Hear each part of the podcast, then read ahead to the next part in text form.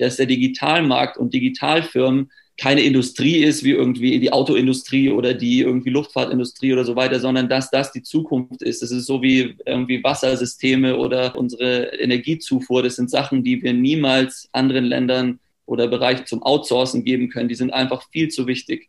Man muss den Digitalmarkt in Europa regulieren. Willkommen bei Der große Neustart einem Aufruf des World Economic Forums, die Welt smarter, grüner und fairer zu machen. Unterstützt wird die Initiative in Deutschland von Publizistin Sibylle Baden, die sie mitnimmt auf eine Reise in ein neues Wirtschaftsmodell. Willkommen zu meinem Podcast Der große Neustart, angelehnt an den Great Reset des World Economic Forums, die Welt nach Covid-19 in ein besseres Sozial- und Wirtschaftssystem zu führen. Dieser Podcast ist eine Plattform für Pioniere und mit Fabian von Heimburg haben wir einen Pionier zu Gast, den es mit Anfang 20 nach Shanghai gezogen hat. China hat 720 Millionen Internetnutzer, so viel wie die USA und Europa zusammen. Grund genug für ihn, das Technologie-Startup Hotnest zu gründen. Der Erfolg katapultiert Fabian auf die Forbes 30 Under 30 China-Liste und die Forbes 30 Under 30 Asienliste. Das World Economic Forum kürt ihn zum Global Shaper und der Deutsche Startup-Verband macht ihn zum Koordinator für den China-Markt. Natürlich spricht er fließend Mandarin und agiert heute mit 32 als gefragter Brückenbauer für Startups in China und Europa. Ganz herzlich willkommen, Fabian von Heimburg in Shanghai. Fabian, 720 Millionen chinesische Internetnutzer. Was weißt du alles über die? Danke erstmal für die Einladung. Es freut mich sehr, dass es heute, dass es heute klappt, auch mit der Zeitumstellung. Ähm, ja, also wir, wir Hotnest als Firma äh, haben ja angefangen als Datenfirma vor über sechs Jahren und äh, sind es auch heute noch ähm, und haben natürlich über die über die Jahre unterschiedlichste Daten abgegriffen von unterschiedlichen Quellen, also von E-Commerce, von, von sozialen Medien. Und in China hast du eine unglaubliche ähm, äh, Varianz von äh, E-Commerce und Social Media Plattformen. Es gibt ja hunderte von Social Media und E-Commerce Plattformen. Dementsprechend haben wir auch viele Daten ähm, und wir, wir wissen natürlich, also wir sind ja, was wir sagen, eine Consumer Acceleration Plattform. Das heißt, wir helfen Konsumermarken beim Wachstum hier in China ähm, und das natürlich datengetrieben. Das heißt, wir wissen ähm, äh, Konsumerpräferenzen hier, was die chinesischen ähm, Konsumenten kaufen wollen, welche Produkte sie mögen, wie man Produkte designen sollte, um die, ähm, die chinesischen Konsumenten zu erreichen, ähm, wo man, auf welchen Plattformen man die besten Kon äh, Produkte anwerben äh, sollte und so weiter und so fort. Also wir haben wirklich einen unglaublichen, äh, äh eine unglaubliche Varietät von unterschiedlichsten Daten und Datenquellen, die wir ähm, tagtäglich auswerten. Und wie schwer ist das denn, die, an die Daten zu kommen? Also China hat natürlich auch wie Europa oder Amerika seine eigenen Gesetze, was, was Datennutzung angeht und auch was die ähm, Datenabgabe an, an, an Drittparteien angeht. Also wir, wir beziehen ja Daten aus dem Alibaba-Ökosystem, Tencent, aus Little Red Book, also sozialen Medien hier. Und ähm, es ist äh, schwer, an Daten zu kommen. Einmal muss man natürlich Partnerschaften machen mit diesen Firmen, also dass die, die Daten einem irgendwie teilweise geben. Und, und dann haben wir natürlich auch Technologie, die die Daten abgreift. Aber das sind auch alles mhm. äh, nur öffentlich zugängliche Daten. Also es sind keine Daten irgendwie der Name von dem und dem und die ähm, Privatadresse und so weiter und so fort, sondern es sind alles aggregierte äh, Daten, wo dann halt steht, zum Beispiel, wenn man in Shanghai ähm, zwischen 18 und 24 Jahre alt ist, dann ähm, mag man so, so und solche Sachen und ähm, man, man konsumiert es auf den Plattformen und so weiter und so fort. Also es sind alles aggregierte Daten. Alles andere wäre auch ähm, in China nicht, nicht legal. Hm. Jetzt bist du ja, wir haben das ja in der Einführung gehört, ähm, unheimlich erfolgreich. Was ist denn jetzt, ich meine, du kommst als Deutscher dahin, was ist denn die wichtigste Eigenschaft, ähm, äh, um vor Ort dann erfolgreich zu sein mit einem Startup? Also es ist, äh, es ist wirklich am Anfang, äh, als ich als Ausländer hergekommen bin, war es natürlich nicht einfach, weil ähm, es gibt nicht so viele Ausländer, die hier von null ein, ein, ein, mhm. äh, ein Technologie-Startup für den lokalen Markt machen. Also es gibt natürlich äh, große Firmen wie WeWork oder auch Uber und äh, Airbnb, LinkedIn, die alle hergekommen sind, aber das sind natürlich alles Firmen, die schon relativ groß sind. Das heißt, ich bin ja wirklich von null hierher gekommen. Ähm, und ähm, das hat natürlich unglaublich viele Hürden, ähm, aber Hürden, also jetzt nicht von der Regierung, sondern eher, dass, ähm, dass natürlich viele, viele Investoren oder auch Kunden nicht unbedingt glauben, dass du jetzt als, ähm, dass du genug Verständnis für den lokalen Markt aufbauen kannst, ähm, um, mhm. um die gute Lösung anzubieten und die auch, dass, dass du die auch skalieren kannst, weil es natürlich nicht viele Beispiele gibt. Also das Wichtigste ist, glaube ich, für, für, für, war für jemanden wie mich einmal, dass ich einen sehr guten äh, chinesischen Partner finde, der natürlich in, sich im lokalen Markt auskennt, der versteht irgendwie, wie man hier operieren muss, wie, wie, wie, wie das Plattformökosystem hier, hier funktioniert. Und, ähm, und in China natürlich wichtig, was, was ja auch alle immer sagen, ist, was Guanxi heißt oder Netzwerk, was ja auch überall irgendwo wichtig ist. Aber in China natürlich noch wichtiger. Und Netzwerk kann man sich natürlich auch nur über Zeit aufbauen. Das heißt, wenn man natürlich hier studiert hat und äh, irgendwie hier schon zur Schule gegangen ist, dann hat man eigentlich schon ein ganz gutes Netzwerk. Aber wenn man hier wirklich von Null herkommt, dann äh, muss man sich das natürlich erstmal aufbauen. Und ein Netzwerk aufbauen braucht Zeit. Obwohl China ein sehr, sehr schnelles Land ist, ähm, äh, ist es, es braucht hier ein Netzwerk aufbauen und Vertrauen aufbauen, lange, lange Zeit, also Jahre. Und deswegen ähm, ist das eigentlich eine Sache, die, die, die, wir, die für uns über die Jahre extrem wichtig war. Also einmal natürlich einen sehr starken lokalen Partner, ähm, dem man auch vertrauen kann und der zusammen mit einem wächst und, und dann auch das Netzwerk, was man sich über die Jahre aufbaut. Und dann natürlich auch unsere Technologie. Also wir haben ja wirklich vor, vor sechs Jahren, als in China niemand über künstliche Intelligenz und Daten geredet hat, äh, haben wir schon mit Daten und künstlicher Intelligenz teilweise eben angefangen. Und, und sechs Jahre später ist es natürlich auch ein großer Vorteil für uns, dass wir das immer weiter gemacht haben. Hm. Wenn du sagst lokalen Partner, es ist ja nicht so, man kommt ja nicht nach China und sagt, hey, lokaler Partner, komm, wir machen was zusammen. Du hast also schon eine Geschichte. Du warst vorher an der LSI ähm, in, in London ähm, und hast da deinen Masters gemacht. Ne? Dann hast du, dann bist du nach China und wolltest bisschen Mandarin lernen. Und dann ist was passiert? Genau, also ich, äh, ich hatte schon mal Auslandssemester davor in China gemacht. In, ähm, also ich hatte schon ein bisschen Berührungspunkte mit China in meinem Bachelorstudiengang. Und in, in meinem Master hatte ich dann eben ähm, meinen Co-Founder damals kennengelernt ähm, ähm, in London. Und äh, es war aber kein, es, damals war aber nicht die Idee, jetzt nach China zu gehen und eine Firma sofort zu gründen. Ähm, und äh, ich bin nach China eben, äh, wie du auch gerade gesagt hast, um, um einfach nur, um mal die, die Sprache besser zu lernen und dann ähm, vielleicht wieder zurück nach Europa zu gehen. Das war eigentlich der Plan. Und äh, dann kam eben mein chinesischer äh, damals Freund äh, zurück, der in, in irgendwie London gearbeitet hat bei einer Bank. Und der ist zurückgekommen nach China, wie eben viele Chinesen, die im Ausland irgendwie studiert oder gearbeitet haben. Und äh, hat natürlich die Möglichkeit in China gesehen, dass sich China unglaublich schnell entwickelt und, ähm, ist dann zurückgekommen und hat mich gefragt, ob ich mit ihm nicht hier in China zusammen eine Firma gründen will. Und äh, damals äh, war ich Anfang 20 und habe mir gedacht, warum nicht? Es ist, ähm, ich, mhm. ich will die Sprache weiter lernen, die Kultur besser verstehen.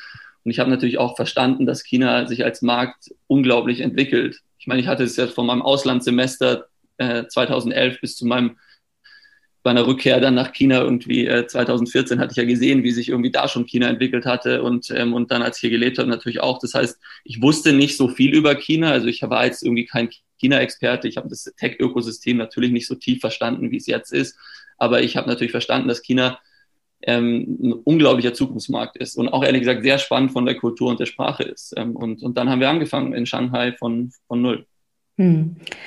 Bevor wir jetzt über diesen Wahnsinnsmarkt sprechen, also ihr trefft euch in Shanghai, zwei Freunde, die sich aus London kennen und ähm, ihr, die Idee ist, gleich ein Startup zu gründen. Jetzt ist das ja völlig konträr, was hier in Europa stattfindet. Da wäre dann so ein Gespräch so, lass uns mal einen Segeltörn machen.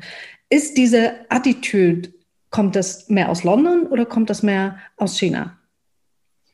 Ähm, ja, also die Chinesen, es stimmt natürlich, wenn man es so rück, rückwirkend betrachtet, ist es schon so, dass, dass, dass Chinesen wahrscheinlich, das ist, das ist vielleicht ein bisschen ähnlich auch zu den Amerikanern, ähm, haben natürlich, sind natürlich sehr entrepreneurial. Also die Idee, auch eine Firma hier zu gründen, die kam auch nicht von mir, muss ich ehrlich sagen, sondern es war mein Co-Founder, der zurückkam und mich gefragt hat, willst du nicht hier in China mit mir zusammen eine Firma machen? Wir hatten in der Uni da schon mal ein bisschen drüber geredet, aber es war natürlich abwegig, dass ich irgendwie nach China ziehe und da lebe und er auch zurückkommt. Das war alles noch nicht klar, aber ähm, das war natürlich seine Idee und ähm, das hat mir auch unglaublich imponiert, dass mich da jemand äh, fragt, okay, willst du nicht hier bleiben und mir eine Firma gründen? Ähm, und äh, dann, dann haben wir wirklich davon, von, von, haben wir so gestartet eben. Und das ist, glaube ich, schon, eine, also ich würde nicht sagen typisch chinesisch. Ich meine, du hast es in Indien, du hast es natürlich auch in Deutschland oder in Amerika, aber natürlich sind Chinesen sehr entrepreneurial und haben sich natürlich auch in den letzten 40 Jahren unglaublich entwickelt und wahrscheinlich deswegen auch unglaublich viele Möglichkeiten gesehen und vielleicht deswegen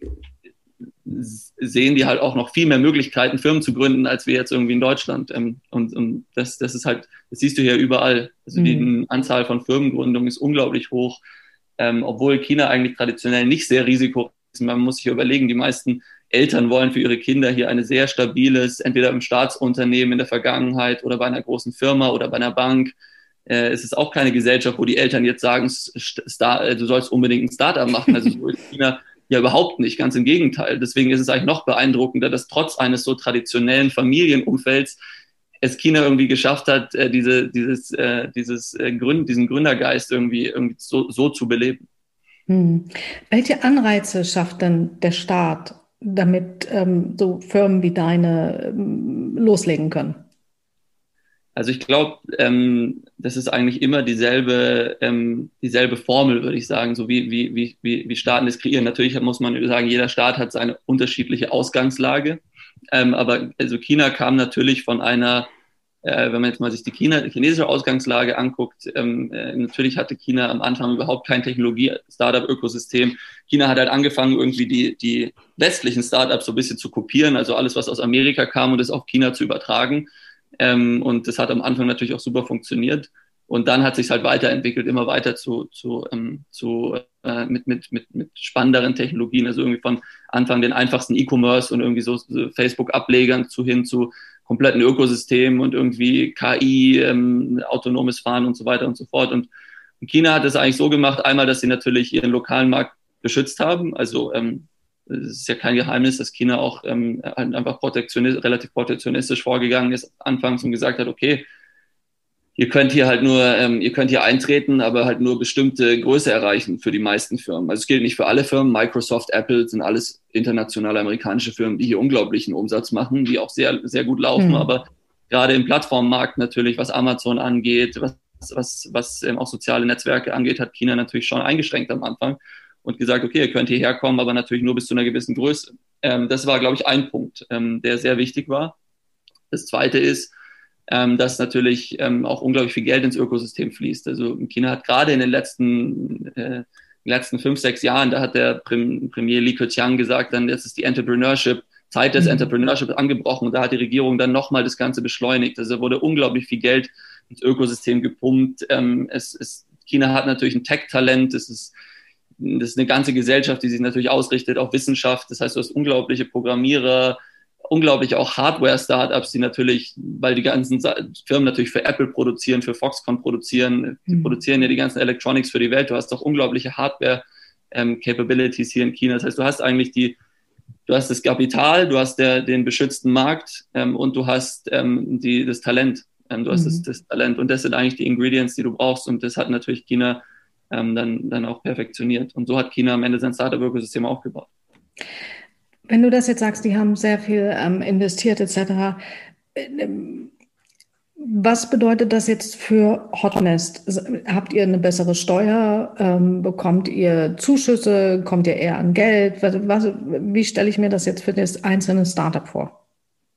Genau, also ist für als einzelnes Startup ist ja so, ich meine, Startup zu machen ist überall hart. Das heißt, die Regierung wird niemals irgendwie, in, also ich würde sagen, keine erfolgreiche Regierung, die ein Startup-Ökosystem aufbauen will, wird versuchen, irgendwie es zu direkt zu steuern. Also keiner wird sagen, irgendwie wir äh, geben jetzt diesen gezielten Startups allen Geld und versuchen die halt gezielt groß zu machen. Das passiert eigentlich nicht so planwirtschaftlich, sondern es ist halt immer noch Competition. Das heißt, die Regierung hier in China versucht halt Anreize zu schaffen. Genau für uns, äh, für uns als individuelles Startup heißt es gar nicht so viel, sondern das heißt halt zum Beispiel, dass in dem, in dem Startup-Markt als Ganzem in den, in den letzten sechs Jahren halt auch irgendwie jedes Mal zwischen 50 und 100 Milliarden Dollar reingeflossen sind, wie auch in den USA, wohingegen in Europa zum Beispiel in den Start-up-Markt als Ganzes teilweise weniger als 10 Milliarden. Jetzt fährt, fährt Europa natürlich auch den Kapitalmarkt hoch. Jetzt hast du vielleicht 20, 30 Milliarden, aber natürlich ein Bruchteil von dem, was damals investiert wurde. Das heißt, ich glaube, als aus, von einem Staat selber ist es so, dass man natürlich unglaublich viel investieren muss oder Kapital anlocken muss und das das heißt dann halt für den Venture Capital Fund, dass die Steuern niedrig sind, dass es leicht ist, sich anzusiedeln, dass du natürlich auf, auf Gewinne nicht so viel Steuern zahlst, auch wenn du überhaupt irgendwie einen Venture Capital Fund machst, dass es auch regularisch simpel ist. Ähm, und für uns als Startup heißt es natürlich auch, wir, wir können von der Regierung Geld bekommen, aber das heißt nicht, dass die Regierung uns viel Geld gibt, sondern es ist halt, wie gesagt, es ist alles Competition. Das heißt, am Ende ist es so, es werden halt Incentives geschaffen. Wir können irgendwelches Office Space umsonst bekommen. Wir können halt, wenn wir größere Größen erreicht haben, können wir auch Land bekommen. Wir können Real Estate, in Real Estate investieren, also in eigene Offices, in eigene Fabrikanlagen. Ähm, es gibt viele, viele solche Incentives. Aber am Ende muss man wirklich sagen, die Regierung in China hat es eher makroökonomisch gesehen. Also die greift nicht ins Klein-Klein ein und irgendwie macht dich als kleines Startup erfolgreich. Am Ende ist es jeder gegen jeden in China. Und ähm, wenn du eine gewisse Größe erreicht hast, hast du halt in China mehr Vorteile. Aber als ganz kleines Startup hilft dir die Regierung natürlich nicht so viel, sondern lässt eher den Markt viel steuern. Hm. Wie viele Startups gibt es denn, die so ähnliche Sachen machen wie du oder die zumindest in dem technologischen Bereich sind? Weißt du das?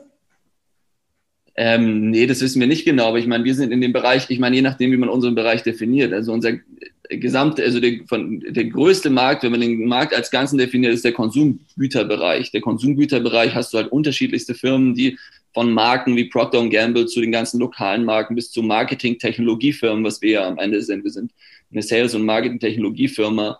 Ähm, hast du, hast du Tausende. Du hast Tausende Firmen, die die in diesem Bereich tätig sind. Aber natürlich denken wir, wir machen ähm, komplett andere Sachen als diese Firmen. Wir denken halt, wir machen eine Mischung aus Technologie, aus Daten ähm, und ähm, gleichzeitig der Integrierung von allen möglichen Prozessen, von Logistik, von ähm, äh, äh IP Protection, Legal, ähm, äh, Produktion und Marketing und Sales und das alles in einer Technologieplattform vereint. Also wir denken natürlich, dass nicht so viele Leute das machen wie wir, aber du hast als Startup immer Competition und solange du einfach deine Kunden zufriedenstellst, und genug Investment einsammelst und schnell weiter wächst, ist eigentlich auch egal, wie viele Leute das machen, sondern es geht eher darum, ähm, wie schnell kannst du wachsen und es am Ende besser machen.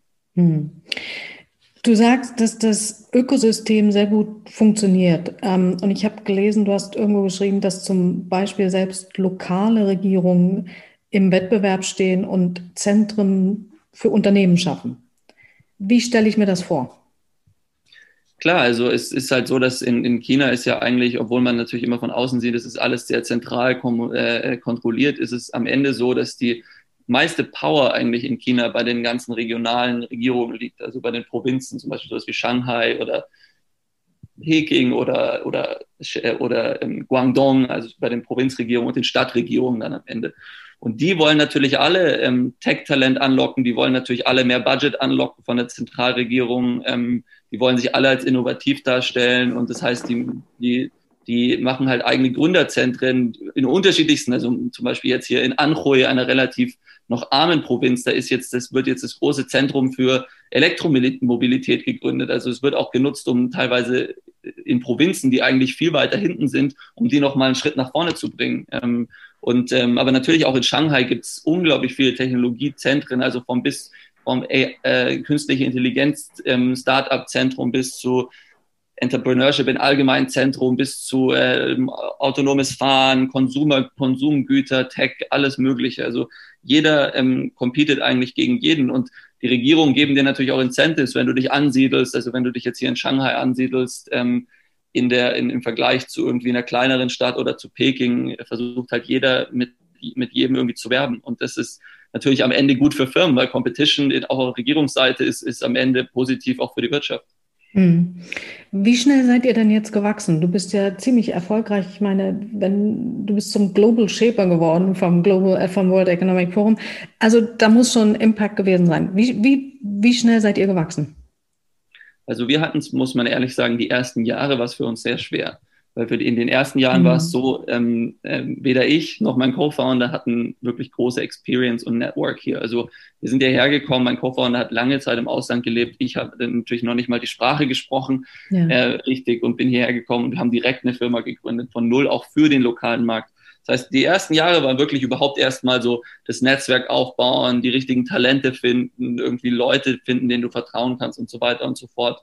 Ähm, und so vor, ich würde sagen, vor drei Jahren ging es dann los, dass wir eine gute, einen guten Product Market Fit hatten. Und dann in den letzten zwei Jahren sind wir eigentlich schneller gewachsen. Also wir sind jetzt hier fast äh, 60 Leute. Wir machen, also Umsatzzahlen nennen wir eigentlich nicht, aber im zweistelligen Millionenbereich.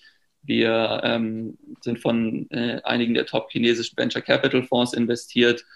Ähm, und mhm. wir sind natürlich auch in der Industrie und in dem Markt, der unglaubliches Wachstumspotenzial hat. Die chinesische Mittelschicht ich meine, es gibt unterschiedliche Zahlen, aber wenn man sich überlegt, könnte auf irgendwie 2030 700 Millionen Leute auf, anwachsen. Und wir ja. sind ja im Konsumgüterbereich tätig. Die müssen ja alle konsumieren.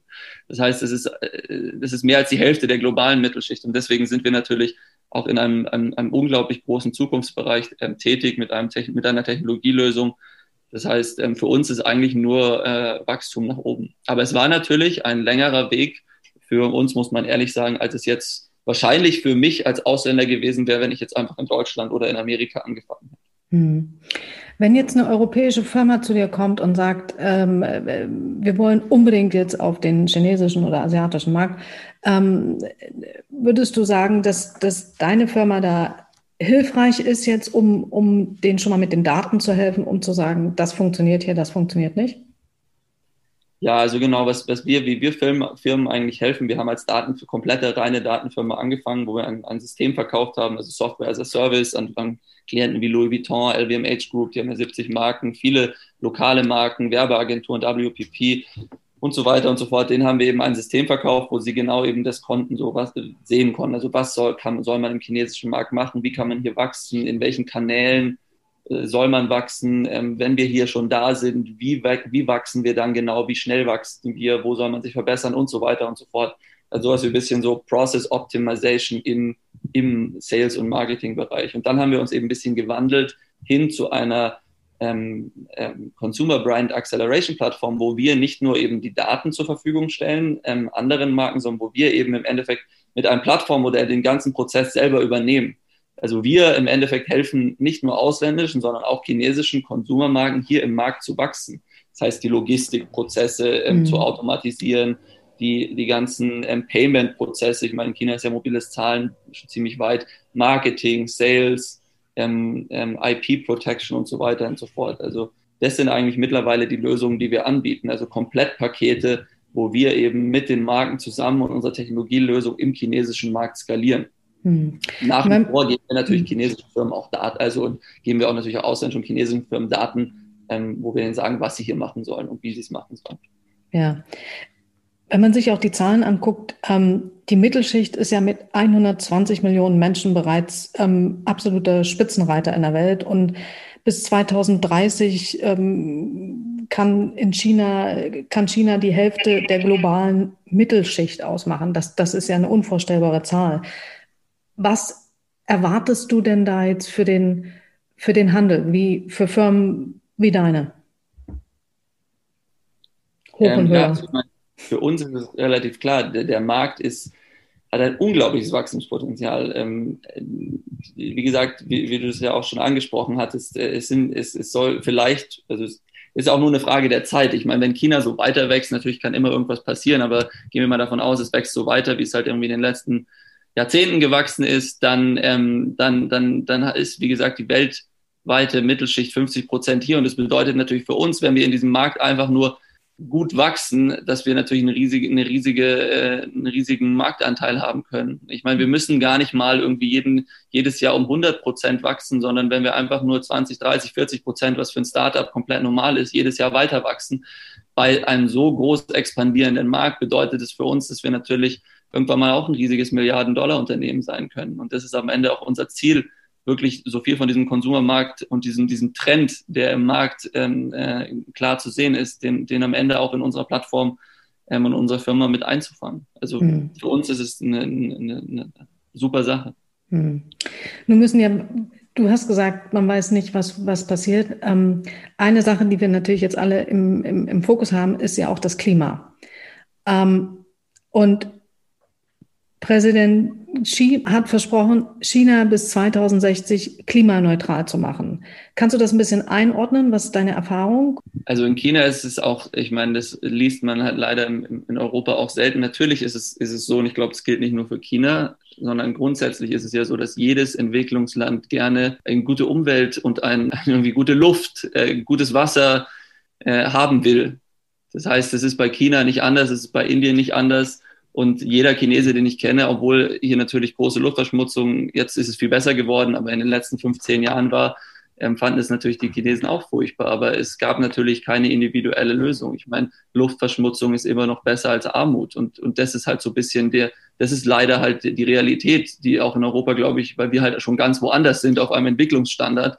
Ich meine, wir in Europa nehmen halt oft an, wir sind jetzt da und jetzt haben wir uns entschieden, irgendwas zu machen. Das heißt, die ganze Welt muss das jetzt auch machen. Mhm. Aber es, es geht halt leider nicht so, weil Leute, weil, weil Länder von unterschiedlichsten Entwicklungsstandards mit unterschiedlichsten Problemen kommen. Ähm, und, und aus Europa und Amerika oft, wird natürlich auch oft keine Unterstützung angeboten. Es wird nur gesagt, wir, wir, wir wollen jetzt zum Beispiel klimaneutral bis 2050 werden. Das müssen jetzt alle anderen auch werden, was ja auch mhm. richtig ist. Aber die, die Probleme, die andere Länder haben, die viel größer sind, als die wir in Europa haben, ähm, das zu erreichen, werden gar nicht wirklich, da wird, werden, würden, werden diese Länder gar nicht wirklich unterstützt. Und China ist natürlich, um das nochmal anzusprechen, China ist natürlich unglaublich, dass sie 2060 irgendwie klimaneutral werden wollen, weil natürlich der Energieverbrauch von einem Chinesen noch nicht mal irgendwie 50 Prozent von einem Europäer oder äh, Amerikaner ist und bei 1,4 Milliarden Leuten und bei einer, einem, einer, einer, einer Mittelklasse, wie wir gerade gesagt haben, die, die die Hälfte der weltweiten Mittelklasse aufmachen, äh, auf, äh, ausmachen wird. Und das ist natürlich unglaublich, diese ganzen Fakten zusammen und dass China dann nur zehn Jahre später als Europa und Amerika irgendwie klimaneutral sein, sein, sein will, das ist natürlich eine unglaubliche Mission, die noch viel schwerer ist, als es für uns zu erreichen. Das, und das will, natürlich jeder Chinese. Ich meine, auf der anderen Seite muss man sagen, in, in China, ähm, und ich glaube, ich muss auch sagen, ich persönlich glaube da auch dran, dass, dass die das als Priorität ansetzen werden. Natürlich ist es immer ein langsamer Anfang. Ich meine, China ist immer noch der größte ähm, Verschmutzer oder auch der wachsend schnellste Verschmutzer momentan äh, ähm, in der Welt, auch gerade was Kohle angeht. Aber, ähm, aber das wird sich, glaube ich, auch relativ schnell ändern. Ich meine, es braucht halt bisschen Zeit. Und die lokalen Chinesen muss man, muss man dazu aber noch sagen, sowas wie äh, Sustainability, jetzt zum Beispiel, wenn es um Verpackungen geht und sowas, das ist hier noch alles ganz neu. Also bei uns ist es ja auch relativ neu, erst in den letzten paar Jahren gekommen, mhm. irgendwie, dass man jetzt Verpackungen recyclable macht und sustainable. Und in China ist es natürlich noch gar nicht in den Köpfen der Leute. Ich meine, dieses, man sieht schon noch, der Entwicklungsstandard ist woanders. Aber ich glaube, das wird halt alles kommen. Es braucht halt einfach ein bisschen länger. Ich glaube, deswegen muss man wirklich äh, vorsichtig sein, nicht immer für den Rest der Welt dieselben Maßstäbe anzusetzen wie irgendwie für sich selber. Vor allen Dingen, wenn man selber in Europa eigentlich und in Amerika viele Sachen erst jetzt erkannt hat und plötzlich irgendwie auch völlig Hals über Kopf auf irgendwelche Sachen reagiert. Ich meine, ist es verständlich, wenn andere Länder dafür länger brauchen. Mhm. Ähm, genau, aber grundsätzlich ist es hier natürlich, wollen das auch alle hier, aber natürlich gibt es unterschiedliche Herausforderungen und es muss natürlich der Wandel, der gemacht werden muss von Fabriken. Wir reden ja auch viel mit vielen Fabrikbesitzern ähm, und die Regierung subventioniert ja auch den Umbau von Fabriken zu mehr Automatisierung, zu mehr irgendwie äh, klimafreundlicher Technologie. Aber es ist natürlich schwierig. Ich meine, man muss halt immer noch auf seine Kosten gucken. Ähm, es ist halt wirklich, es ist, es ist schon noch ein, schon noch ein, es ist ein sehr ambitioniertes Ziel und, und es wird aber schon angefangen, wird aber sicher einige Zeit brauchen. Hm. Wie hilft denn die Technologie hier? Green Technology etc. Hast du da einen Einblick? Ähm, ja, natürlich bin ich in dem Bereich auch kein Experte, aber dadurch, dass wir auch mit vielen Fabrikbesitzern reden im Konsumerbereich, ähm, ist es halt so, dass, dass natürlich die, die Filtertechnologie in den, ganzen, in den ganzen Fabriken geändert wird. Ähm, dass natürlich am Ende muss man, man muss teilweise ja auch auf solche Sachen wie Atomkraft setzen, auf, auf Sachen, die halt, äh, die, die, die, die eben die, die diesen riesigen Energieverbrauch, der noch auf China zukommt, decken muss. Weil China ist ja gleichzeitig sehr anders als wir. Wir sind auf einem Energielevel, wo unser Energieverbrauch zwar ansteigt, aber lange nicht so viel ansteigt wie der chinesische. Das heißt, China muss irgendwie diesen, diesen ein Problem, was wir ja gar nicht haben. China muss diesen Anstieg managen und zusätzlich irgendwie runterkommen von den traditionellen Technologien. Ich meine, wir sind mit unseren Technologien gewachsen, mit Kohle gewachsen ähm, und können jetzt sagen, auf einem hohen Level, jetzt wollen wir davon weg. China muss irgendwie weiter schnell wachsen und gleichzeitig den Split schaffen. Und da, glaube ich, wird China halt auf Atomkraft setzen müssen, auch viele andere Technologien, Solar, Windkraft ist ja schon sehr entwickelt in China. Und China ist so, äh, gibt es ja schon auf dem Weltmarkt. Intern setzen sie es jetzt noch nicht so stark ein, aber ich glaube, das wird sich halt auch sehr ändern. Man sieht auch jetzt im Startup-Bereich zum Beispiel, wo ich jetzt vielleicht mich besser auskenne, dass ähm, natürlich hier die, diese, die, die, um, die Umwelt-Startups, also die irgendwas mit Umwelt zu tun haben, ob es jetzt Fabrikanlagen sind, Filtersysteme, Solar, ähm, Wind, dass das hier natürlich jetzt, dass da das ganze Funding jetzt auch reingeht. Also das wird sich, glaube ich, wird sich, glaube ich, jetzt relativ rasant in den nächsten fünf bis zehn Jahren nochmal ändern. Mhm. Wenn wir jetzt schon beim Klima sind, ähm, ich erinnere mich, dass du in einem Gespräch gesagt hast, dass es hier ähm, auf dem E-Automarkt inzwischen 70 plus chinesische Modelle gibt. Habe ich das richtig verstanden? Ja, es gibt unglaublich viele. Also ob es jetzt noch 70 sind, das weiß ich nicht, aber es gibt wirklich mehr, auf jeden Fall mehrere, mehrere zehn. Also es kann 50, 60, 70.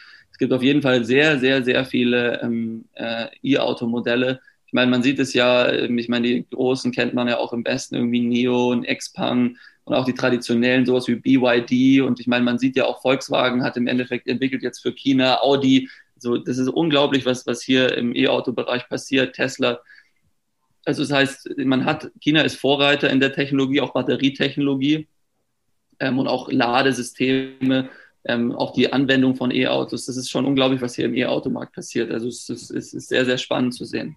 Mhm. Wenn du dich in Shanghai im Straßenverkehr umguckst, ähm, sind das mehr einheimische Marken, die da fahren, oder ist das doch ähm, Made in Europe?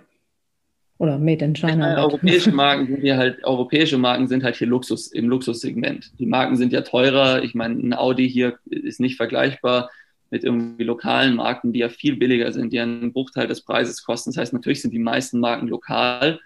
Ähm, aber in China hast du ja auch ein unglaubliches Luxussegment. Ich meine, man hat ja gesehen, jetzt die meisten Millionäre der Welt leben und werden in Zukunft auch in China leben.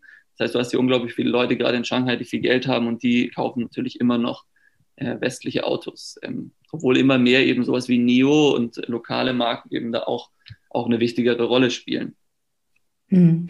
Ich, ich, erinnere mich, ich habe zuvor ein Interview, Interview gemacht mit ähm, Jörg Wutke, dem, dem äh, Chef der Europäischen Handelskammer in China. Und der hat gesagt, dass die, Europ also sprich die deutschen Autos, so die Porsches und die großen Mercedes, vor allen Dingen von erfolgreichen jungen Frauen gekauft werden. Bar und als erstes Auto. Fällt dir das auf? Siehst du das oder? Ähm, also ich kann es nicht mit Zahlen belegen, aber ich meine, die Entscheidung, welches Auto gekauft wird oder überhaupt Konsumerentscheidungen werden in China, ich glaube auch überall auf der Welt immer mehr oder auch von Frauen getätigt.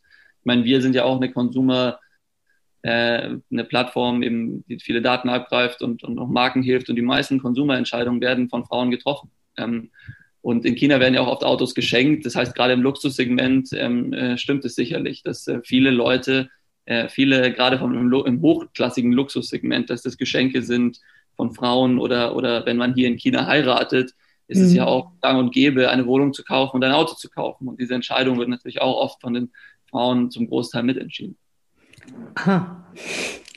Wenn wir beim E bleiben, wenn die Währung äh, rein elektronisch werden würde in der nahen Zukunft, was ja die Regierung versucht jetzt umzusetzen, hat das, ein, hat das einen Impact für dein Geschäft? Ist es leichter, schwieriger dann? Nein, also ich muss echt, man muss ehrlich sagen, in China die meisten äh, für uns, wir sind ein Startup, für uns gibt es nur Wachstum. Für uns ist es ehrlich gesagt die meisten Sachen, die in China äh, Gesetzesänderungen betrifft oder neue Technologie, die haben für uns keine großen Auswirkungen. Es ist eher makro, aus makroökonomischer Sicht, wie ich gerade gesagt habe, zum Beispiel China ist halt irgendwie ein 100 Milliarden Venture Capital Markt, wohingegen in Europa vielleicht 20 Milliarden sind. Das heißt, natürlich fließt mehr, Startup, mehr Geld in Startups, aber das heißt als individuelles Startup nicht, dass du mehr Geld bekommst, weil du natürlich unglaublich harte Competition hast. Hm. Ähm, also das heißt natürlich aus makroökonomischer Sicht, es gibt natürlich hier viele spannende Trends und Themen, aber äh, die betreffen dich als kleines Startup eigentlich nicht, weil für uns gibt's, wir sind, Regulierungen schränken uns eigentlich fast nie ein. Also das heißt, wir können halt nur wachsen, wir können sowieso nur wachsen. Ähm, ich glaube, wenn es jetzt um den EU angeht, ist es ja so, warum China das einführt, ist natürlich auch, um wieder ein bisschen äh, Kontrolle auch natürlich zu bekommen über, über den Finanzmarkt. Ich meine, China, ich glaube, wie ich auch schon vorher angesprochen hatte, in China sind oft Probleme, die, die wir in Europa noch gar nicht verstehen, die bei uns noch überhaupt keine Rolle spielen. In China gibt es äh, äh, Finanztechnologie-Startups wie Alipay, Tencent Pay, die sind größer als alle Banken zusammen, sind aber nicht als Bank reguliert. Das kann man sich mhm. bei uns überhaupt nicht vorstellen. Ähm, bei uns sind Fintechs Bruchteile der Bankengröße, auch der Transaktionsvolumen. Äh, und in China haben diese Fintechs eine Größe erreicht und es ist ja auch äh, in China nicht mehr wegzudenken, mobil zu bezahlen und alles mobil abzuwickeln. Das heißt, ähm, es wird so ein bisschen natürlich mit dem E-Yuan und auch mit, mit, mit, den, mit den ganzen Regulierungen jetzt versucht, natürlich wieder, wieder ein bisschen Kontrolle ins System zu bringen, weil viele von diesen Startups natürlich eine Größe erreicht haben, die, die äh, System, die gefährlich für das ganze System ist, gerade im Finanz- und Bankenbereich. Man, das kennen wir aus den USA mit der Finanzkrise. Wenn es zu unreguliert ist, dann wird es gefährlich. Mhm. Ähm, und ähm, ja, aber natürlich ist, ist der, ist der EU spannend und, ähm, und ich glaube, es wird noch, es wird noch dauern. Ich meine, er wird ja schon eingeführt in, es gibt ja schon Pilotprojekte, es wurden ja schon mehrere Millionen Dollar ausgegeben in Shenzhen, in, in, in, in Chengdu und so weiter. Das heißt, es ist ein spannendes Projekt. Ähm, und, ähm, und sicherlich auch gut, um irgendwie sowas wie Geldwäsche und, und diese Sachen zu am Ende ein bisschen irgendwie, bisschen irgendwie runterzufahren und ein bisschen Stabilität ins System zu bringen. Mhm. Und vielleicht auch den äh, Yuan irgendwie, weil am Ende werden wir, glaube ich, alle digitale Währungen haben. Das ist nur eine Frage der Zeit. Und ja. ähm, natürlich ist China auch hier Vorreiter. Um, ähm, und ähm, am Ende ist es natürlich vielleicht auch ein bisschen gedacht, obwohl das jetzt sicherlich nicht der Hauptfokus ist, auch irgendwie den Renminbi auch ein bisschen ähm, zu einer international stärkeren Währung zu machen. Hm. Vielleicht um sich auch etwas ähm, vom, vom Dollar zu lösen und ähm, ja. ja ne? Du hast die Fintech-Startups angesprochen. Das fand ich hochspannend, dass die so groß sind ähm, und dass es inzwischen Probleme bei euch gibt, ähm, die wir hier noch gar nicht kennen. Einmal rein von der Größe und auch von dem technologischen Fortschritt. Das würde ich jetzt als, wenn ich jetzt mal als Europäer dahin gucke und mir das anhöre, wie können wir denn da jetzt überhaupt mithalten? Also wie, China scheint ja technologisch schon so weit zu sein, dass wir teilweise gar nicht mehr verstehen, was genau da passiert. Wie können wir denn jetzt reagieren, um unseren eigenen Markt mal ein bisschen nach vorne zu bringen? Also ich glaube, man, man kann ja sich unterschiedliche Technologiemärkte angucken. Ich meine, China muss man auch wieder im Verhältnis setzen zu den USA. Die USA sind natürlich, wenn man sich China anguckt, natürlich sowas wie Mobile Payments, E-Commerce ist China auf jeden Fall weiter als die USA, weiter als Europa. Aber natürlich die, die Größe des Startup-Markts, auch die, was Finanzierung, was Bewertungen angeht, ist momentan, die USA sind natürlich noch Nummer eins, Nummer zwei ist China und dann abgeschlagen. Irgendwann mal kommt Europa, obwohl Indien und irgendwie so Südostasien dann immer, immer näher rücken und sicherlich in der Zukunft, wenn Europa weiter so macht, auch, auch äh, diese diesen Bereich überholen werden. Das heißt, als Europa, glaube ich, muss man, muss man eigentlich ähm, äh, erstmal verstehen, wo, wie sind Startup-Ökosysteme entstanden. In den USA ist es entstanden, äh, natürlich auch durch äh, Regierungsentwicklung. Also jeder kennt ja DARPA, die Technologie des Internets und des Computers stammen halt aus den USA oder wurden zumindest kommerzialisiert in den USA und dann in die Welt hinausgetragen. Ähm, und ähm, das heißt, die USA musste den eigenen Markt nicht regulieren, weil wenn du schon der Technologieleader bist und die größten Firmen in dem Bereich hast, dann musst du nicht mhm. irgendwie andere davon abhalten, in deinen Markt zu kommen.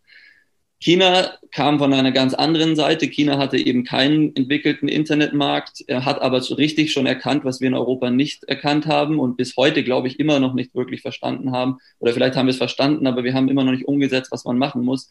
Dass der Digitalmarkt und Digitalfirmen keine Industrie ist, wie irgendwie die Autoindustrie oder die irgendwie Luftfahrtindustrie oder so weiter, sondern dass das die Zukunft ist. Es ist so wie irgendwie Wassersysteme oder, oder unsere, unseren, äh, unsere Energiezufuhr. Das sind Sachen, die wir niemals anderen Ländern oder Bereichen zum Outsourcen geben können. Die sind einfach viel zu wichtig.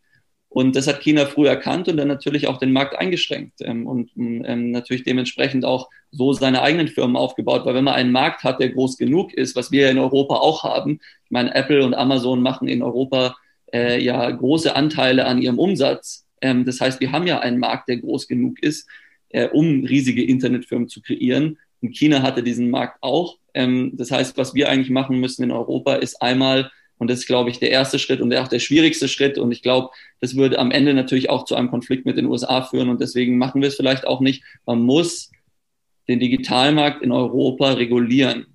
Es kann nicht sein, dass zu viele ausländische Unternehmen in unseren Key-Bereichen, sei es Cloud, sei es irgendwie selbst E-Commerce ähm, oder, oder, äh, oder auch, ähm, ich meine, E-Autos, alle, alle Bereiche, KI. Es kann nicht sein, dass es irgendwie äh, äh, große, unregulierte ausländische Firmen, egal ob die jetzt aus den USA oder China kommt, äh, kommen, die, die in diesem Markt operieren, äh, basierend auf ihren eigenen Gesetzen, keine Steuern zahlen, die Daten abgreifen. Das kann alles nicht sein. Ähm, und, äh, und, und so, glaube ich, wenn wir diesen Schritt nicht gehen, ist es ganz schwer, äh, jemals einen Markt irgendwie wie China oder die USA aufzubauen, weil wir dann derselben Basis wie China kommen. Wir haben auch keinen ähm, entwickelten Digitalmarkt gehabt mhm. und haben aber die Amerikaner komplett frei operieren lassen. Die sind alle reingekommen, haben alle Industrien übernommen. Und dann ist es natürlich jetzt schwer, mit den Skaleneffekten, die die erzielt haben, da überhaupt irgendwie noch zu competen. Und das gilt, glaube ich, auch für alle Zukunftsindustrien. Ich meine, Europa könnte ohne Probleme ein Amazon oder mehrere Amazons haben, genau wie China, ähm, innovativere Amazons, weil natürlich, wenn du mehr Competition hast, ich meine, große Firmen töten ja auch neue Ideen, unterschiedlichste soziale Medien haben. Ähm, das sind alles Sachen, die wir aber nur durch Regulierung äh, lösen können. Ich, ich sage auch nicht, dass man jetzt alle irgendwie für amerikanische Firmen rausschmeißen muss. Die sind ja jetzt schon da, aber man muss sie stark regulieren und man muss irgendwie die eigenen Cloud-Firmen, die eigenen E-Commerce-Firmen einfach aufbauen. Aber realistisch gesehen führt es zu einem großen Konflikt mit den USA. Ähm, und das ist natürlich ein großes Problem. Und da muss man sich halt überlegen, wie das überhaupt zu lösen ist. Das ist, glaube ich, ein wichtigster Punkt. Und dann hat man natürlich noch Sachen, man muss mehr Venture Capital Geld investieren. Europa ist immer noch bei einem Fünftel der USA und einem Viertel von China und über konsekutiv über mehrere Jahre muss man halt dieses Geld reinstecken, mehrere hundert Milliarden über, über Jahre. Da ist Europa natürlich noch weit davon entfernt. Das ändert sich auch gerade. Es wird natürlich, wird natürlich gerade auch geändert. Das Technologietalent ist natürlich schon da in Europa. Europa hat super Technologietalent. Viele der Top-Technologien der Algorithmen kommen von europäischen Universitäten. Es ist einfach nur schwach in der Kommerzialisierung. Europa ist auch über, überreguliert, also Deutschland ist überreguliert in vielen Bereichen. Ähm, aber man muss sagen, wenn das große Framework nicht stimmt, dann kann man auch mit kleinen Nachregulierungen nicht, hm. äh, nicht, es nicht ändern. Also wenn man in allen Marken US-Firmen und vielleicht später auch chinesische Firmen hat, äh, in allen Märkten diese Firmen drin hat, dann ist es ganz schwer, europäische Competitors dazu aufzubauen. Das heißt, wenn diese Prämisse schon nicht stimmt, ist es ganz schwer, ähm, äh, europäische Firmen zu der Größe zu bringen, die sie eigentlich bräuchten und die ihnen eigentlich auch zustehen stehen würde. Ähm, und das heißt, ähm, wenn man diese Prämissen nicht einhält, dass deswegen bin ich immer mehr zur Überzeugung gekommen, dass eigentlich das Wichtigste ist, dass man seinen eigenen Heimatmarkt bisschen beschützt. Weil wir haben schon genug starke Firmen, wir haben eigentlich auch genug Kapital, wir haben genug Talent. Ähm, wir haben alle Ingredients in Europa eigentlich da, aber wir beschützen unseren eigenen Markt überhaupt nicht. Ähm, und, und das, glaube ich, wenn man das nicht ändert, dann wird es ganz schwer für uns, ähm, diesen Catch-up am Ende hinzubekommen. Mhm.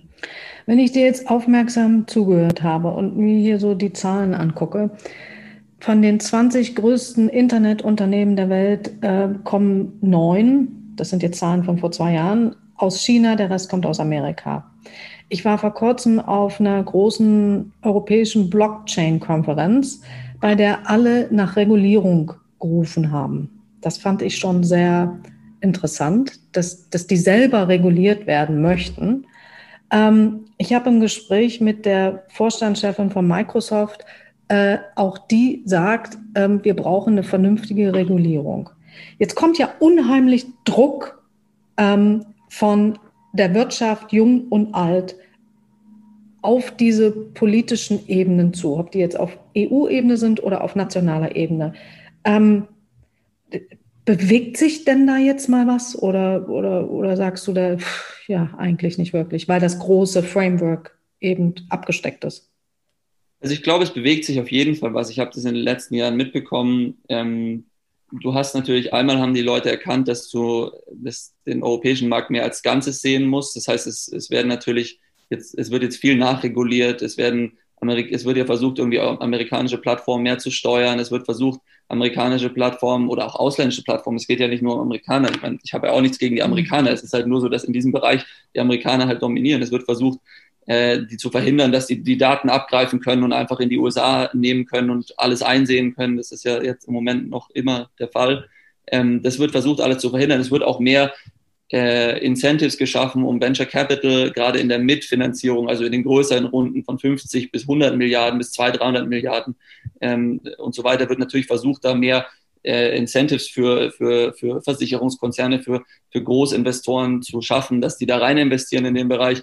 Also es, es wird natürlich schon viel gemacht. Es wird versucht, Gründerzentren aufzubauen. Es gibt ja auch super Beispiele wie Unternehmertum in München, was man eigentlich 20 Mal replizieren müsste in Europa und so. Es, gibt, werden, ja, es werden ja viele Sachen schon gemacht. Ähm, aber, aber es ist halt einmal sehr langsam, wie es ja immer in Europa ist. Äh, es ist sehr langsam, weil viele Akteure dabei sind. Und man muss natürlich auch ehrlich sagen, ein einziges Land hat keine Chance. Also äh, es ist realistisch, also es ist unrealistisch zu sagen, Deutschland sollte jetzt ein sehr großes und starkes Ökosystem haben. Das ist nicht realistisch. Deutschland mhm. ist einfach zu klein. Ähm, ja. äh, man muss europäisch denken. Und, aber was ich dazu sagen muss, es bewegt sich sehr viel und das ist sehr positiv. Aber was viele noch nicht verstanden haben, ist, oder viele verlieren sich, glaube ich, einfach in diesem kleinen Kleinen. Wie ich gerade gesagt habe, ich bin immer mehr zur Überzeugung gekommen, dass ähm, das Wichtigste ist. Und äh, wenn Europa, wenn man von der Prämisse ausgeht, dass Europa eigentlich schon alle Ingredients hat für ein super Startup-Ökosystem und das noch nicht da ist, ist mein, meine Schlussfolgerung eigentlich immer mehr, Europa kommt von, einer, von einem Land, äh, von, das, das im Endeffekt die, im Digitalbereich ein Entwicklungsland ist.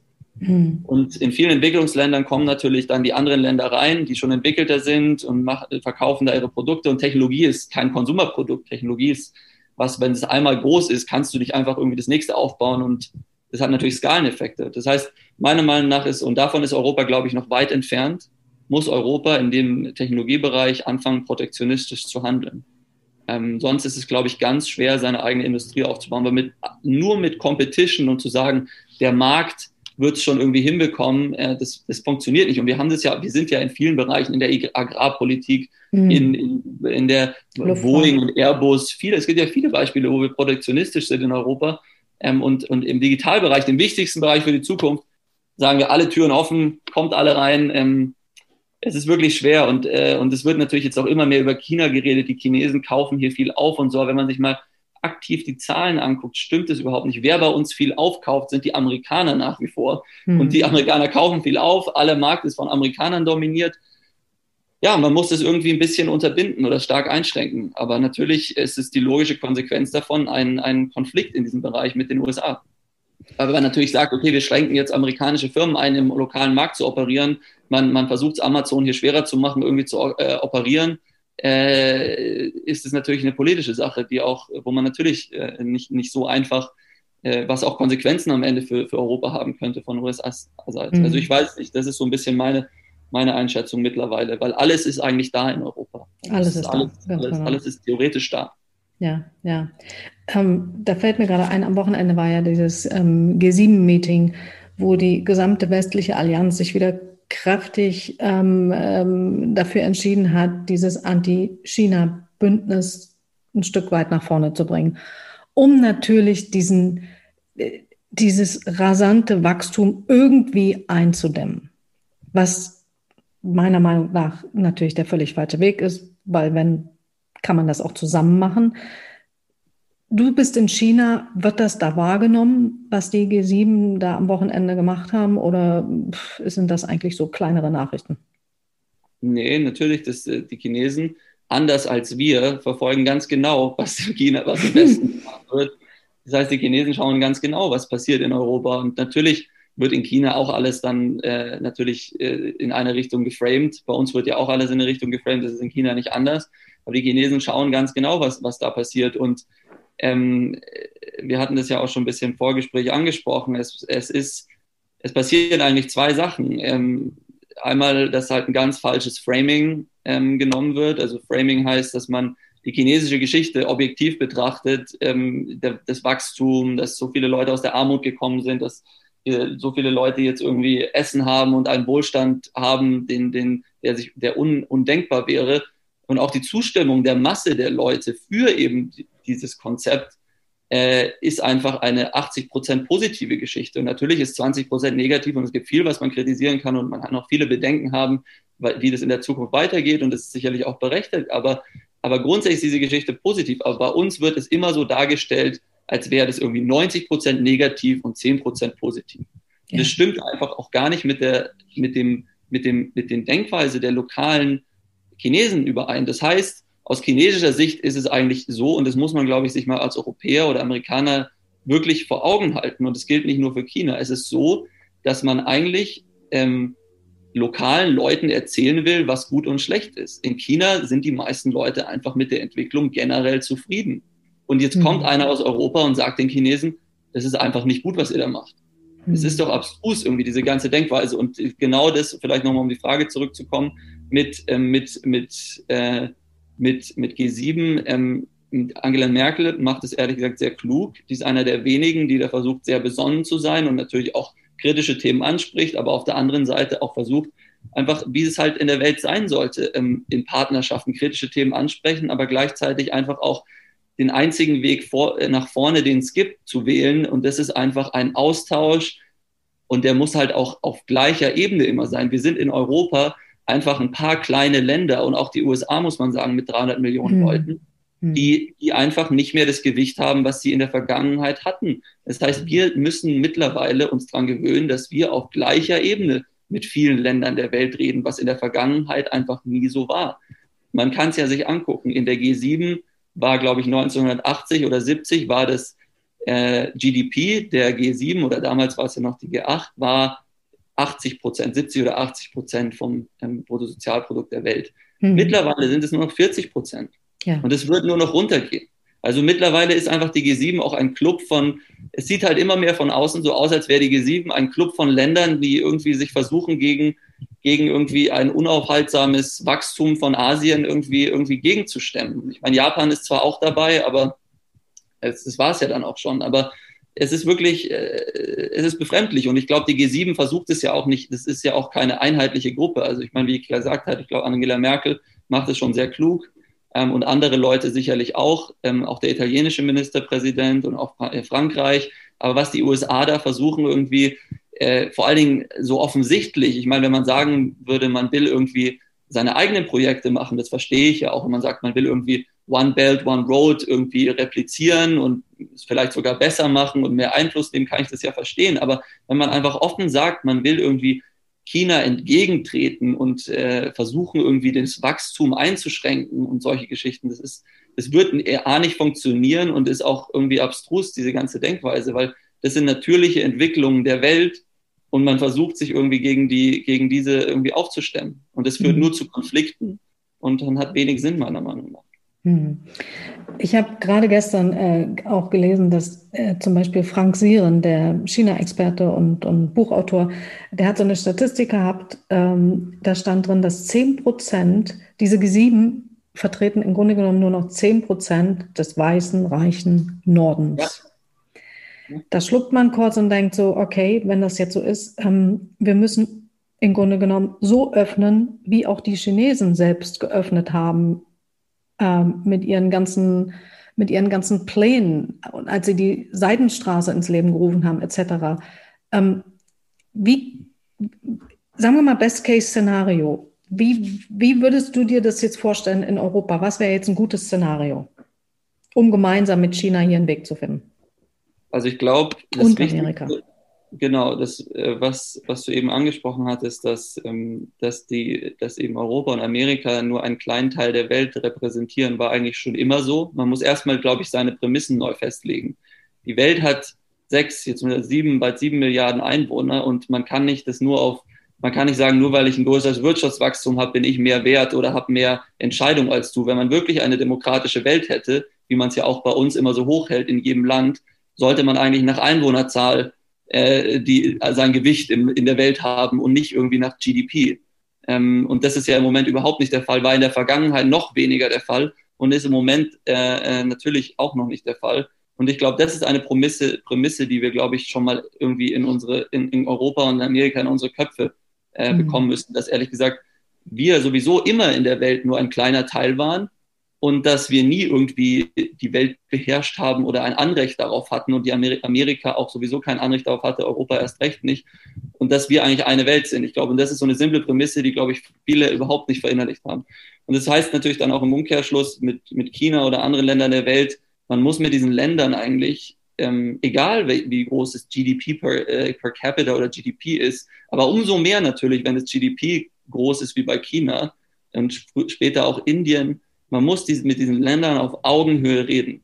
Am Ende ist es unglaublich, dass wir immer noch irgendwie diese, diese Clubs haben, G7, irgendwie NATO, äh, versuchen irgendwie unsere eigenen Interessen auf äh, Teufel komm raus, ohne wirklich Dialog zu haben, durchzusetzen. wir haben super internationale Institutionen wie die UN, die WTO, die WHO, hm. die müssen alle gestärkt werden. Ähm, es ist natürlich schwierig. Ich sage nicht, dass es einfach ist und jedes Land hat seine Interessen. Auch China hat seine Interessen. China will natürlich auch größer werden.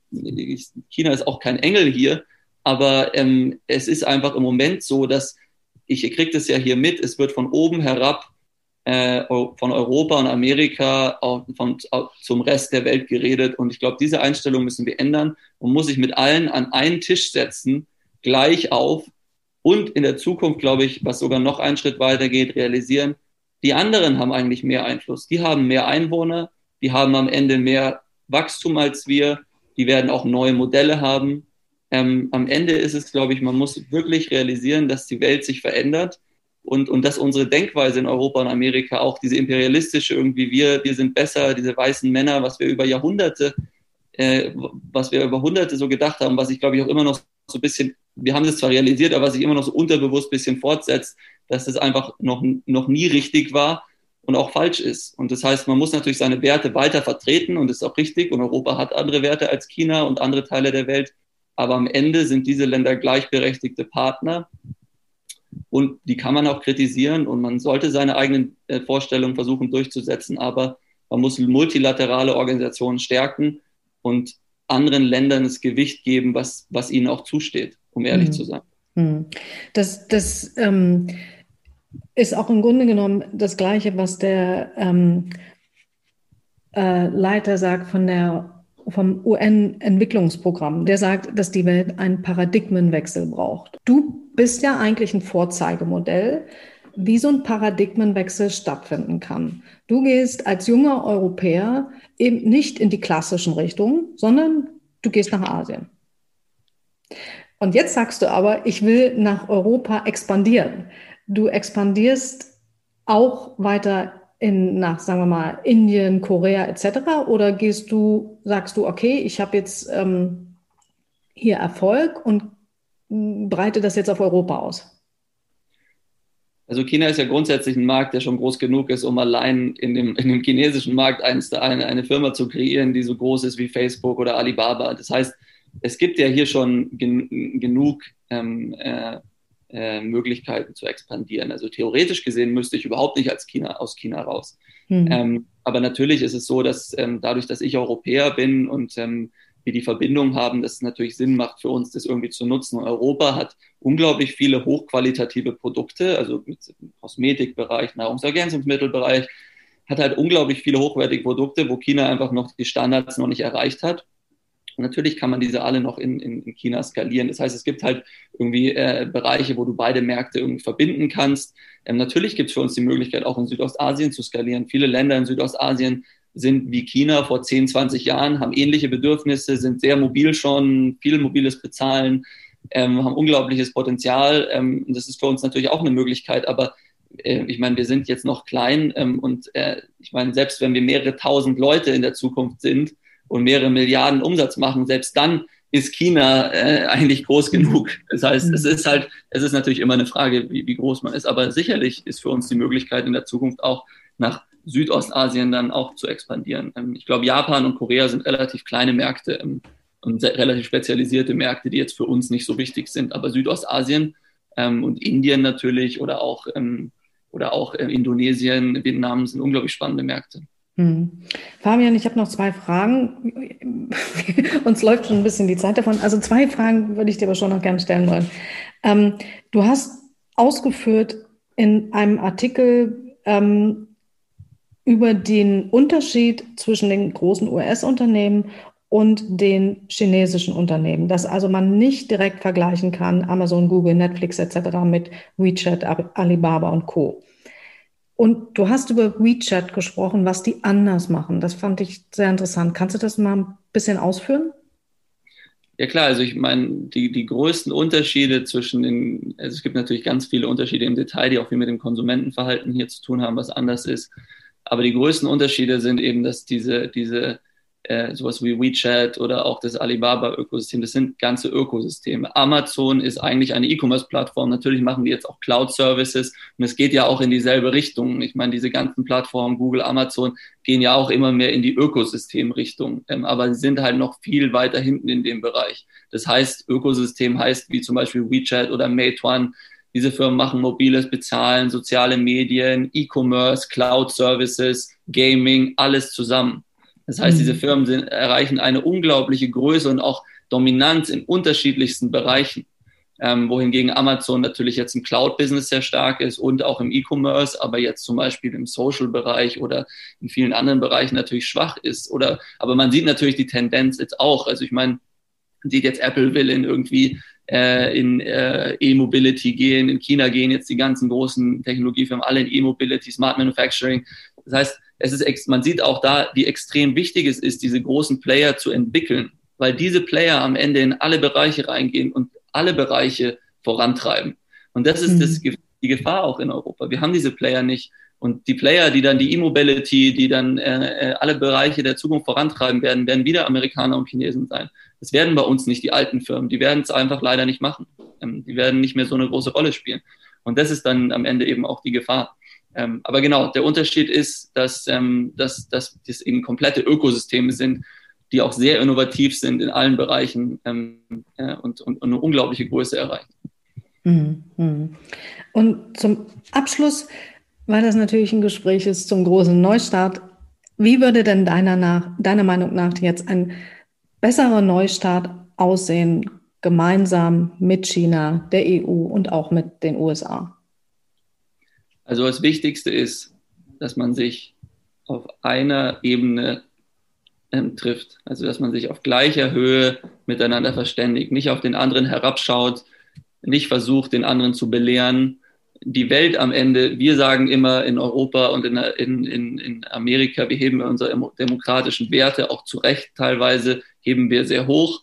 Ähm, aber wenn man wirklich die Welt als eine Welt ansieht, ähm, dann ist nicht irgendwie GDP oder Geschichte irgendwie oder äh, diese, kein, diese Measurements sind dann nicht die wichtigsten, sondern die Menschenanzahl. Ich meine, China hat 1,3 Milliarden Leute, Indien hat 1,3 Millionen Leute. Warum erzählen wir immer noch diesen Ländern, was sie zu tun haben und was richtig und was falsch ist? Ähm, ähm es ist halt, man, natürlich gibt es Werte, die man vertreten muss und die man auch anderen Ländern mitteilen kann. Aber am Ende ist es wichtig, dass man, wenn man wirklich demokratisch denken will, dann muss man halt auch andere Länder ernst nehmen. Und vor allen Dingen, wenn wir wirklich die Probleme der Zukunft lesen, lösen wollen, wie Klimawandel, Pandemien, ähm, Cyberkriminalität und so weiter und so fort, dann müssen wir einfach zusammenarbeiten. Und deswegen, glaube ich, muss man sich, das Allerwichtigste ist ein kompletter Mindset-Change von allen Leuten, die in Europa und Amerika sitzen, dass man einfach mal sagt, diese anderen Länder sind ehrlich gesagt auf unserer Höhe. Und in der Zukunft werden sie uns wahrscheinlich überholen. Und Einwohner haben sie sowieso mehr als wir. Das heißt, sie haben mindestens genauso ein großes Stimmgewicht, das wir haben. Ähm, und das heißt natürlich dann im Umkehrschluss, man muss die multilateralen Organisationen stärken, man muss den Austausch fördern, man muss auf, auf jeden Fall verhindern, diese ähm, wir gegen die Mentalität, gut gegen böse. Äh, äh, das ist eine abstruse Mentalität, die zu nichts führt. Selbst wenn irgendwie ein Land gut wäre oder ein anderes böse wäre, ähm, würde diese Eins gegen Eins Mentalität zu nichts führen. Ich glaube, man muss halt einfach wirklich sich an einen Tisch setzen, die UN, die WHO stärken ähm, und andere Länder ernst nehmen. Und wir müssen wirklich, wirklich on, on unsere Einstellung komplett ändern in Amerika und USA. Wir haben kein Anrecht auf irgendwie Weltdominanz oder anderen Ländern zu erzählen, was sie zu tun haben, sondern wir können uns nur mit anderen Ländern austauschen. Wir können natürlich anderen Ländern Vorschläge machen, und sie auch kritisieren, aber dieses arrogante von oben herab anderen Ländern und Teilen der Welt zu erzählen, was sie zu tun haben, äh, nur weil wir irgendwie zufällig in der Geschichte uns ein bisschen schneller entwickelt haben, ähm, macht keinen Sinn. Das finde ich war jetzt eine sehr, sehr interessante Zusammenfassung. Ähm, vor allen Dingen für jemanden, der wie du äh, wirklich als Pionier etwas Neues versucht hat und auch zeigt, dass das eine gute Lösung ist, dass man gemeinsam das natürlich viel besser schaffen kann. Vielen, vielen Dank, Fabian von Heimburg und alles Gute ähm, nach Shanghai. Danke für das Gespräch, hat mich auch sehr gefreut. Der große Neustart. Ein Podcast von Publizistin Sibylle Baden zum gleichnamigen Aufruf des World Economic Forums. Weitere Informationen erhalten Sie auf www.weforum.org oder auf sibyllebaden.com.